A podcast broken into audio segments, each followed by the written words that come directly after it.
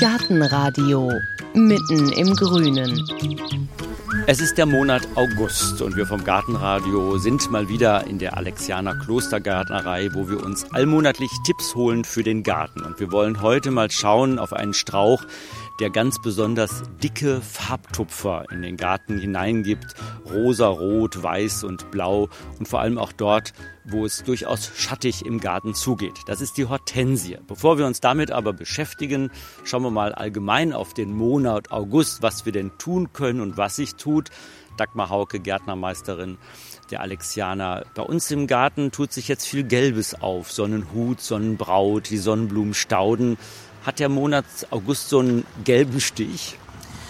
Ja, der ist auf jeden Fall gelb-lastig. Ein bisschen hört das große Blühen auch schon auf. Teilweise auch durch die Wettertiraden bedingt, dass die Stauden schnell verblühen oder Sachen schon zurücktrocknen. Es gibt aber auch Stauden wie Kräuter, die noch blühen, die weiß oder blau sind. Es gibt schon die ersten Asternsorten, die anfangen zu blühen. Also das kippt jetzt gerade so, so ein bisschen in so eine Spätsommerbepflanzung über.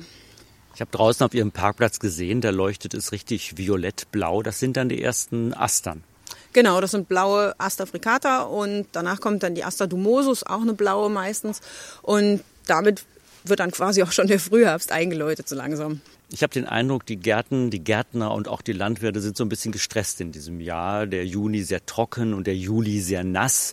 Selbst unsere kleinen Zieräpfelchen, die immer eigentlich tapfer ihre roten Farben kriegen, so im späten Sommer, die sind irgendwie äh, von Pilzen befallen oder was auch immer da passiert. Ja, es ist jetzt dieses Jahr, glaube ich, besonders extrem, eben auch durch die Starkregen, durch die extremen Temperaturen im Juni zum Teil auch. Aber jetzt das viele Wasser. Wasser wird gebraucht, aber Wasser kommt eben in Maßen besser an bei den Pflanzen als so stark.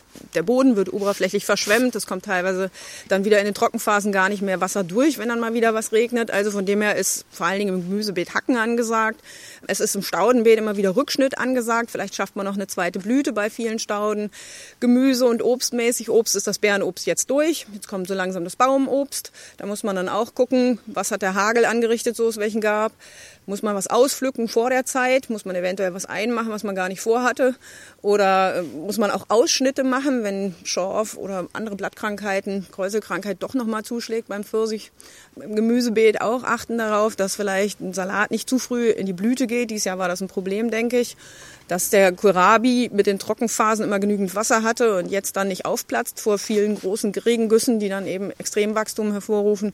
Also man muss jetzt schon ein offenes Auge haben und jetzt kommt leider auch dann mit dem Regen die große Beikräuter- oder Unkrautschwemme. Also von dem her muss man jetzt beibleiben.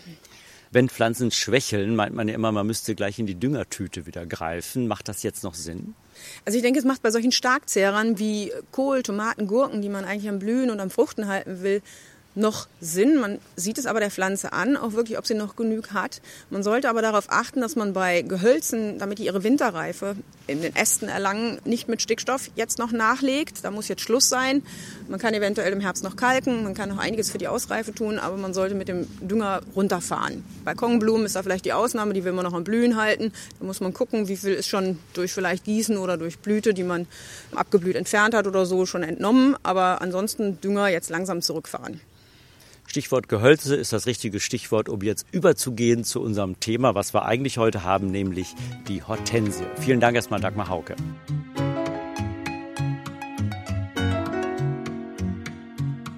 Für alles, was ein bisschen holzig daherkommt in der Alexianer Klostergärtnerei, ist Stefan Zuber zuständig.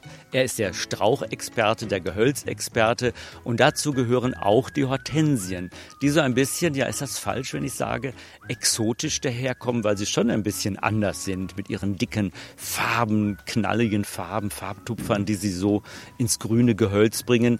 Denn das Gehölz an sich, was wir kennen, ist doch schon ausgeblüht.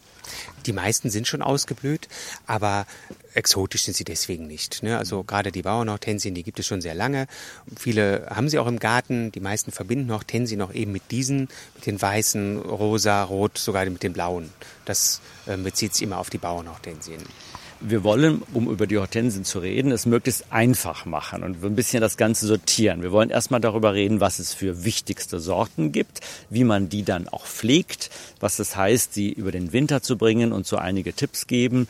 Und deswegen fangen wir mal ganz einfach an. Es gibt wirklich so drei, vier klare Unterscheidungsmerkmale, drei, vier Sorten, Arten von Hortensien Hydrogensia oder wie heißen sie? Hydrangea. Hydrangea, okay, das ist der lateinische Name. Da steckt ja. so ein bisschen das Wort Hydro drin, Wasser. Und damit sind wir schon bei den Eigenarten, die so die Hortensien haben. Ne? Genau, die drei größten Gruppen. Das eine ist die Bauernhortensie oder ähm, Ballhortensie. Dann gibt es noch die Rispenhortensie und auch die Schneeball- oder Waldhortensie.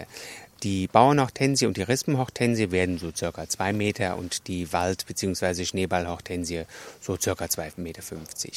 Und die Gartenball- oder auch Bauernhortensie in tiefstem Rosa, in Rosa und wenn es klappt auch mal in Blau, da können wir noch drüber reden, oder eben auch in Weiß. Aber das ist so die eigentliche Hortensie, die man so kennt und kauft. Das ist so die ich nenne, ja, ich würde mal sagen, so fast die Urhortensie, die man auch oft schon Muttertag in den Läden sieht. Dann zwar in ganz klein, aber das ist letzten Endes nichts anderes wie die großen Geschwister, die man jetzt im Sommer in die Gärtnereien kaufen kann. Hat so ein bisschen dickere Blätter, ne? dunkle, ja, grüne. Die Blätter sind, die können wir da vorne sehen, relativ dunkel. Äh, da steht jetzt auch so gerade so ein tiefrosa, rotes Exemplar. Ähm, genau.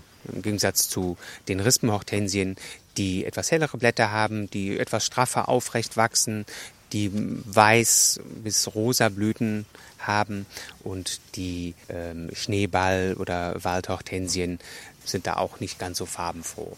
Und diese Schneeball- oder Waldhortensien, das sind die weiß, so ein bisschen gelblich-grünlich blühenden, die gerade bei so einem Regenwetter oder auch wenn sie sehr gewachsen sind, so auseinanderfallen im Wind und Regen. Also die so ein bisschen überhängend sind. Ja, ne? die sind so ein bisschen überhängend, nicht ganz so stabil, weil sie auch äh, durch die großen Blüten etwas ja, schwächere Triebe haben und wenn das alles nass ist, haben sie doppeltes Gewicht zu tragen und dann sind sie sehr schnell äh, zu so traurigen Habitus ähm, daher.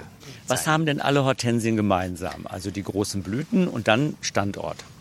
Am liebsten hätten sie gerne was Halbschattiges, wobei die Rispen und die Waldhortensie durchaus auch in der vollen Sonne gedeihen. Dann brauchen sie allerdings viel Wasser. Das gilt natürlich auch für die Bauernhortensie. Wenn die in der vollen Sonne steht, besonders im Topf, brauchen die sehr viel Wasser. Dann ist das aber kein Problem. Aber umgekehrt, genau da, wo schattige Plätze im Garten sind, da stehen die gut. Da stehen sie gut, da gedeihen sie hervorragend, da fühlen sie sich wohl, da brauchen sie auch nur mäßig Wasser.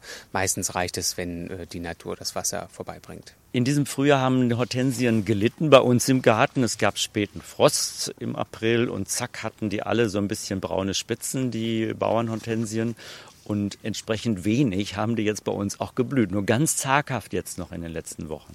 Ja, das ist dann quasi gleich das nächste Thema, die Winterhärte. Eigentlich sind es alle Gehölze winterhart. Im Topf muss man darauf achten, dass die Töpfe nicht einfrieren und dass sie halt ab und zu ein bisschen Wasser kriegen. Die Blüten oder Blütenknospen sind natürlich anfällig für Spätfröste, gerade wenn sie beginnen aufzugehen und kriegen dann nochmal eine kalte Nacht mit ist diese Blüte meistens ruiniert. Dann müsste man sie zurückschneiden bis zum nächsten Knospenpaar und entsprechend kommt dann keine Blüte.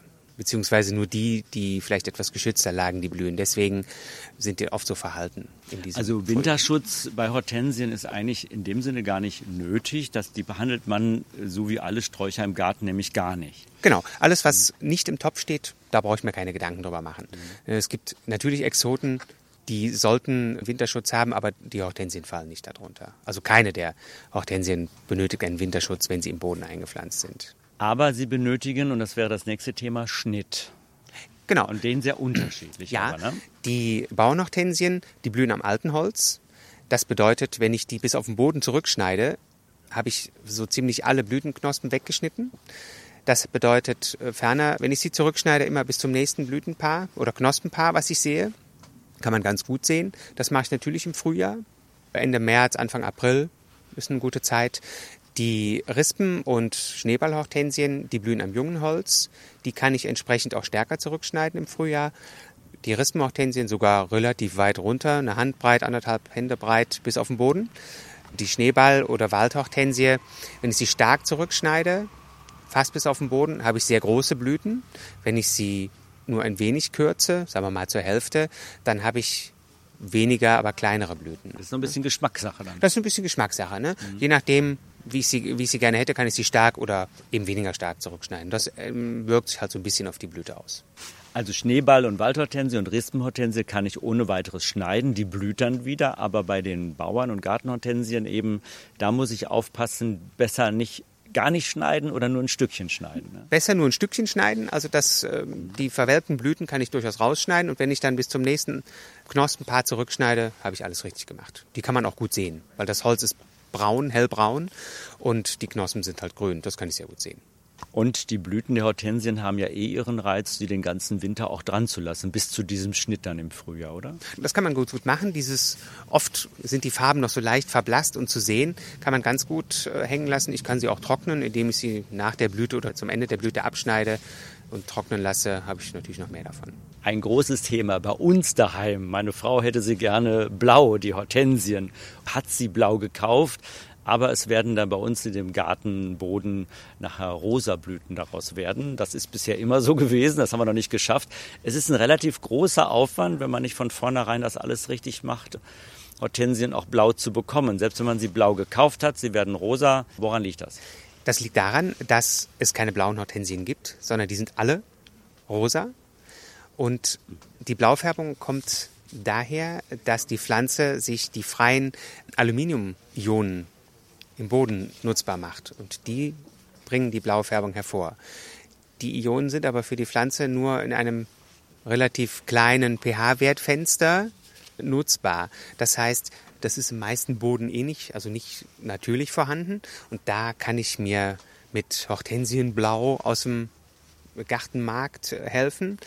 Das kann gegossen oder auf den Boden gestreut werden. Ich kann auch in der Apotheke Alaun kaufen, das ist äh, Kalium-Aluminiumsulfat. Aber das ist das gleiche wie Hortensienblau. Also das geht extra säuerlichen Boden, also Rhododendron-Erde oder in Torf. Das kann man machen, das braucht die Pflanze aber nicht. Ich habe aber gelesen, wenn der pH-Wert schon nicht stimmt, dann nützt auch dieses Alaun nichts. Doch, das geht. Also der Boden ist ja nie neutral, der ist immer so etwas säuerlich und wenn man dann das Alaun benutzt, funktioniert das. Aber man muss das regelmäßig das machen oder was, was, heißt das? Einmal im Jahr ins ähm, Gießwasser nützt nichts. Wenn die Blaufärbung verblasst, sollte ich es tun. Sonst habe ich halt eine rosa Hortensie, die ich nicht haben möchte. Da die natürliche oder die, der, der natürliche Säuregehalt des Bodens hier nicht so ist. Aber es reicht Kübelpflanzenerde. Sie können die Pflanze ganz normal düngen und zusätzlich halt dieses Hortensienblau verwenden, weil da dieses Alaun drin ist und das funktioniert ganz gut. Was sage ich jetzt zu Hause? Kann ich da Optimismus verbreiten? Ich kriege die Rosa wieder ins Blaue auch? Ja, auf jeden Fall. Mhm. Ja, also ganz im Frühjahr anfangen zu düngen. Äh, Anfang bis Mitte April fängt man an zu düngen. Da kann man Hortensiendünger verwenden. Und für die Blauen nimmt man halt dieses Hortensienblau. Das ist so, ein, so eine Mischung. Ich kann mich da auf Sie berufen. Das können Sie und das wird funktionieren. Man muss es halt nur regelmäßig tun. Und dann hat man auch Freude an der blauen Hortensie.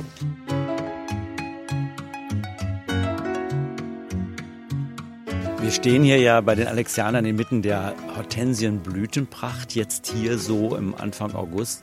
Kann man die denn jetzt auch pflanzen? Sie haben sie ja hier im Kübel da. Alles, was im Topf ist, können wir das ganze Jahr pflanzen. Aber was muss ich da beachten? Das ist ja doch auch ein bisschen Stress für die Pflanzen, was die Sonne angeht, was den Wasserbedarf vor allem angeht.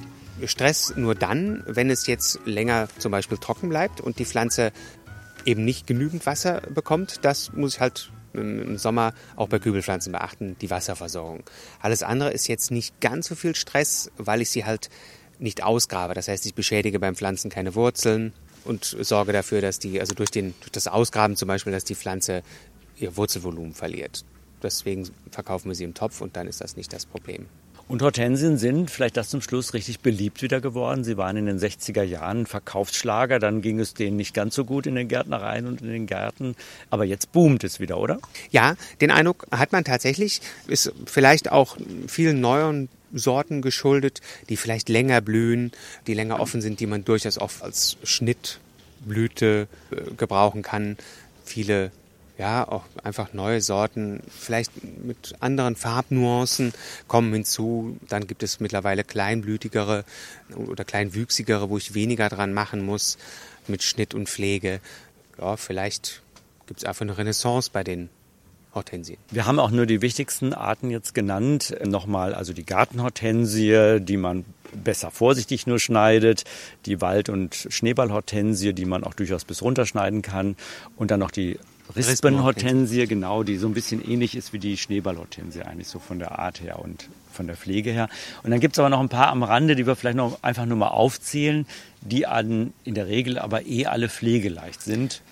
Zum Beispiel die Kletterhortensie, die bei uns an der Nordseite wächst.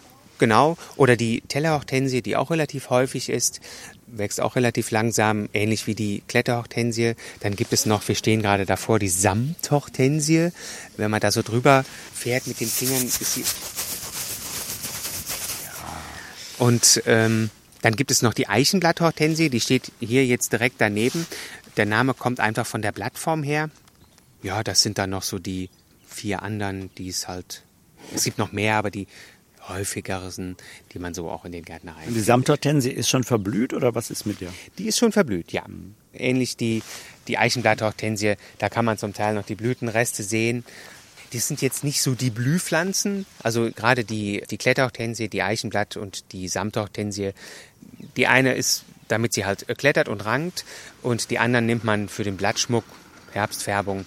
Das heißt, man kann mit Hortensien auch so ein bisschen äh, durch den Sommer hindurch eine Blüte schaffen, von den etwas früher blühenden bis hinein dann in den frühen Herbst. Ja, das geht durchaus. Stefan Zuber, vielen Dank. Wer nachhören will, trifft Sie ja hier in der Alexianer Klostergärtnerei, kann Fragen stellen. Vor allem dann, wenn es mit dem Blaufärben nicht geklappt hat. Eigentlich wollen die Pflanzen ja gar nicht blau blühen, das habe ich gelernt. Genau. Ja. Aber sie sollen es manchmal. Wir verraten Ihnen gleich noch, was es in der nächsten Folge gibt beim Gartenradio.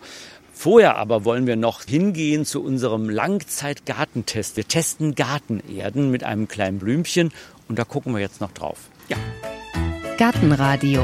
Jetzt noch mit dem ganz besonderen Gartentipp der Alexianer. Stefan Zuber, wir haben eine ganze extra Sendung dazu gemacht zum Thema Gartenerde beziehungsweise die richtige Erde für Balkonpflanzen, für Balkonkästen. Es gibt eben Balkonerde, es gibt Blumenerde, dann gibt es noch auch Bioerde, wo gar kein Torf drin enthalten ist. Und es gibt die preiswerteste, das ist die Pflanzerde, die man eigentlich nur nimmt, um Pflanzen so eine Starthilfe zu geben.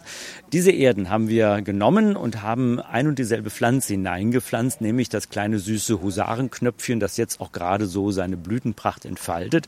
Sieht man jetzt hier Anfang August einen Unterschied? Nein, den einzigen Unterschied, den wir sehen, äh, der ist dem Starkregen der vergangenen Tage geschuldet. Die Pflanzen standen draußen, damit es möglichst realitätsnah ist. Und wenn da so ein Klatschregen draufkommt, dann leiden die schon. Aber alles, was man sieht, liegt nicht an der Erde. Also ist der Test leider noch nicht aussagekräftig. Das heißt, wir müssen noch warten bis in den September hinein eigentlich, um mal zu sehen, ob irgendeiner Erde dann der Dünger ausgeht sozusagen. Ja, genau. Und das passiert auch? Sind Sie da zuversichtlich? Das passiert auf jeden Fall. Mit jeder Erde, die aufgedüngt ist, irgendwann ist der Dünger verbraucht und das stellt sich dann entweder im Wuchs oder in der Blütenpracht heraus. Also Stand der Dinge ist, bis jetzt hätte ich eigentlich die billigste Erde nehmen können, das ist die Pflanzerde. Da man keinen Unterschied sieht, könnte man das wenn man sagt, mir ist es egal, ich bin sehr preisbewusst mhm. und meine Blühpflanze, die ich danach eh nur wegschmeiße, tut's die billigste Erde, fällt einem da nichts Besseres zu ein. Also kein Gegenargument. Mhm. Höchstens, das haben wir auch schon mal drüber gesprochen, dass es gießtechnisch ein bisschen besser ist, die gute Erde zu nehmen, weil die hält ein bisschen länger das Wasser, was zumindest im Monat Juli auch gar nicht nötig war. Das stimmt. Also die positiven Eigenschaften bei hochwertiger Erde, die liegen auf der Hand, sei es mit, mit Wasserhaltekraft oder mit äh, Porenvolumen für die Luft, was die Wurzeln auch benötigen.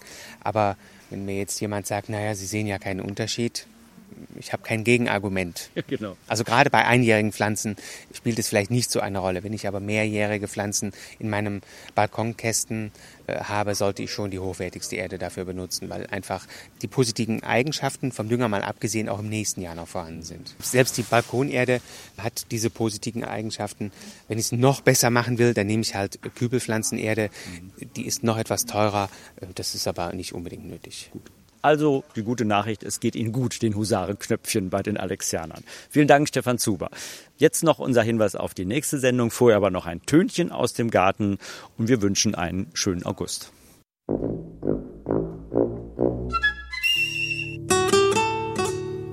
Gartenradio Gezwitscher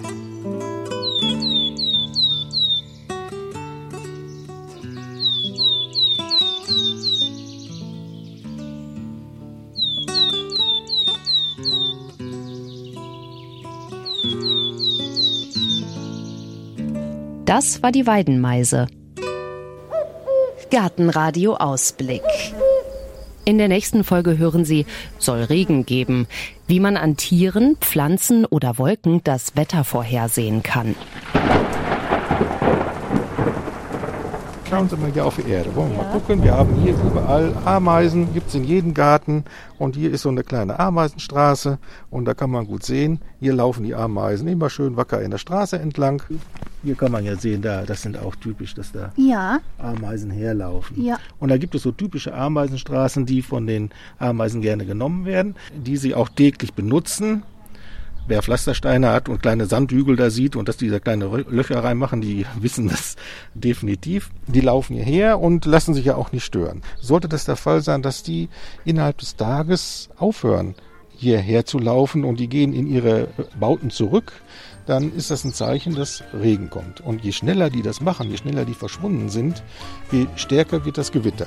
Hier sehen wir, die laufen alle hier wacker in der Gegend rum, da brauche ich mir im Moment noch keine Gedanken drum zu machen.